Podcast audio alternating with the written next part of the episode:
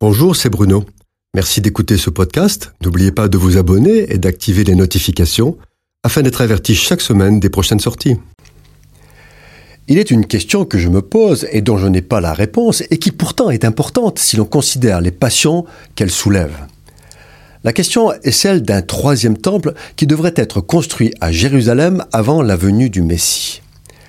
S'agit-il d'un fantasme d'Illuminati ou encore une manigance du sionisme international, comme diraient certains intégristes iraniens?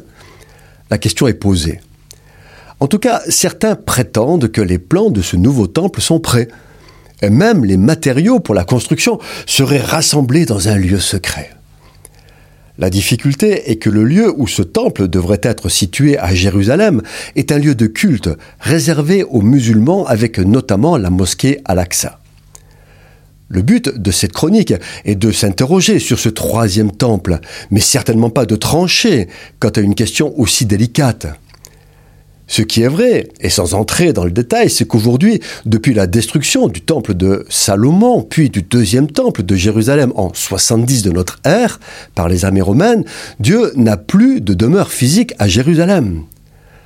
En fait, l'idée de ce temple qui devrait exister pour la venue du Machiar est évoquée par les prophètes Daniel et Ézéchiel, et même dans l'Apocalypse de Jean. Ézéchiel dit longuement et précisément la taille et la forme du sanctuaire au cœur de Jérusalem. Les chrétiens, eux, se fondent principalement sur deux autres textes, dont un dans la lettre aux Thessaloniciens qui dit que l'homme du péché s'assoit dans le temple, se proclamant lui-même Dieu. S'il s'assoit dans le temple, c'est qu'il y a un temple. Ézéchiel confirme cette hypothèse, disant que Dieu établira son sanctuaire au milieu d'eux. Mais alors, dans le temple reconstruit pour le retour de Jésus, pourrait-il y avoir un autel pour les sacrifices, comme le dit Ézéchiel? Et s'il y a un autel, à quoi servirait-il, puisque le sacrifice parfait en Jésus est accompli?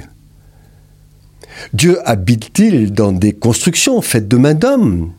La Bible dit que non. Et nous croyons que si Dieu habite aujourd'hui dans un temple, c'est dans l'Église, qui est le corps de Christ, le temple de Dieu. Et de là, deux nouvelles questions. Si Dieu n'habite pas dans un temple fait de main d'homme, alors à quoi sert de construire un temple? Et si l'Église est le temple de Dieu, ce verset de Daniel ne sous-entendrait-il pas que l'apostasie s'installerait non dans un temple de pierre, mais au milieu de ceux qui représentent l'Église? Cette pensée très inquiétante corroborerait ce que dit Jésus quand le Fils de l'homme reviendra trouvera-t-il de la foi sur terre? En fait, la difficulté vient du fait que les prophéties superposent deux temps différents.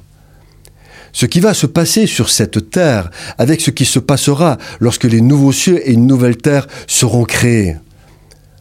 En attendant, et comme à ce jour nous n'avons que des réponses en forme d'hypothèse, veillons fermement à ce qu'aucune souillure n'entre dans l'Église, le temple de Dieu pour aujourd'hui et jusqu'à la fin des temps. Cette chronique a été produite par Bruno Oldani et Jacques Cudeville.